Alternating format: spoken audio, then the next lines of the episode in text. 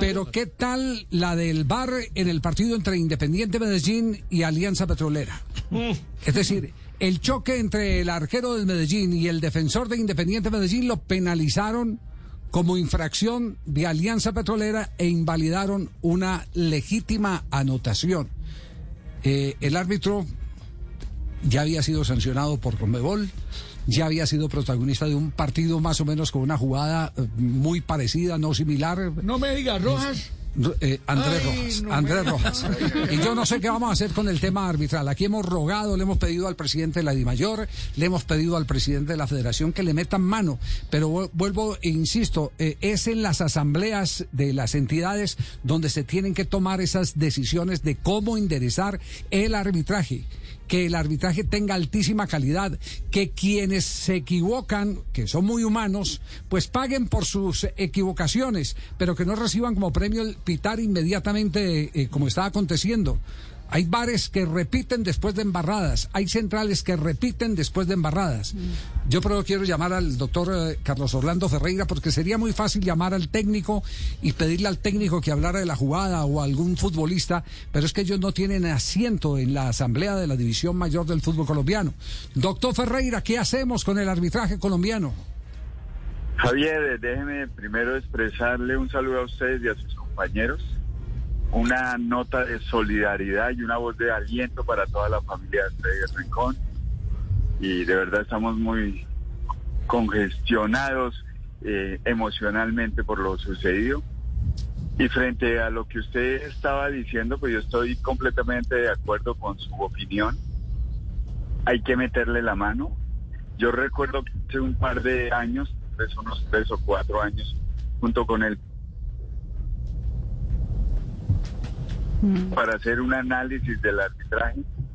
Y nosotros la conclusión que le dimos a la Asamblea de la DIMAYOR y a la reunión del Comité Ejecutivo de la Federación es que necesitábamos profesionalizar los árbitros, que debíamos de hacer una gestión frente a ello y que proponíamos que a través de un tercero eh, se lograra eso.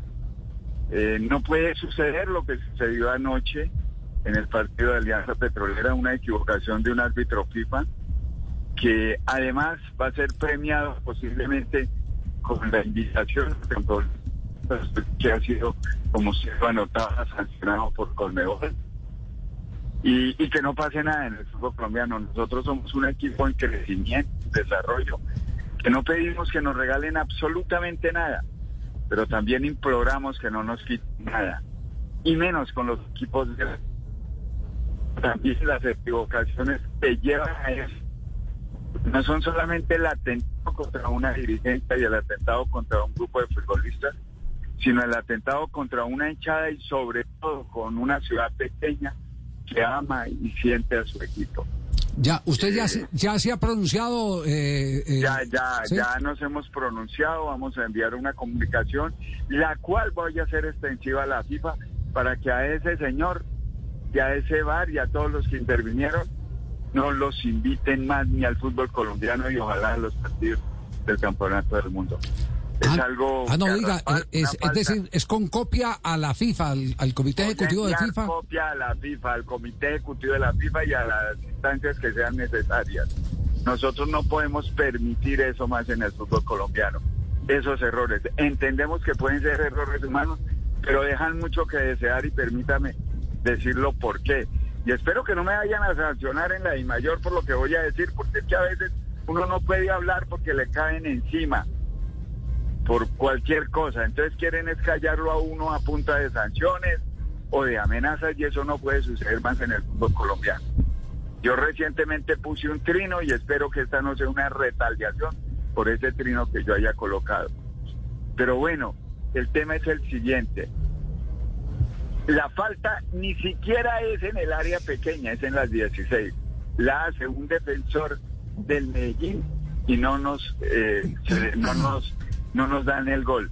Pero había ocurrido minutos antes una expulsión de un defensor del Medellín que fue injusta. Y entonces lo que le queda a uno el sabor es que compensan los árbitros sus equivocaciones con otra equivocación, o sea, cometen una doble equivocación, Javier.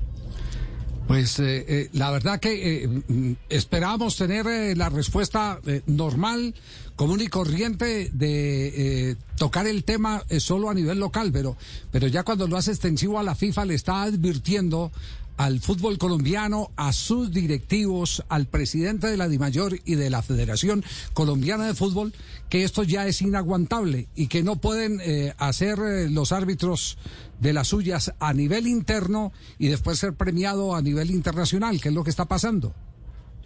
De acuerdo. Y, usted fíjese que son reiterativas las equivocaciones de los árbitros. No solamente me quejo yo hoy, sino también lo han hecho todos los otros presidentes. Una vez el Cali, otra vez el América, otra vez el mismo Medellín, etcétera, etcétera pero no puede seguir sucediendo eso porque eso no nos da la transparencia que se necesita y la ecuanimidad que se necesita para manejar un deporte como este.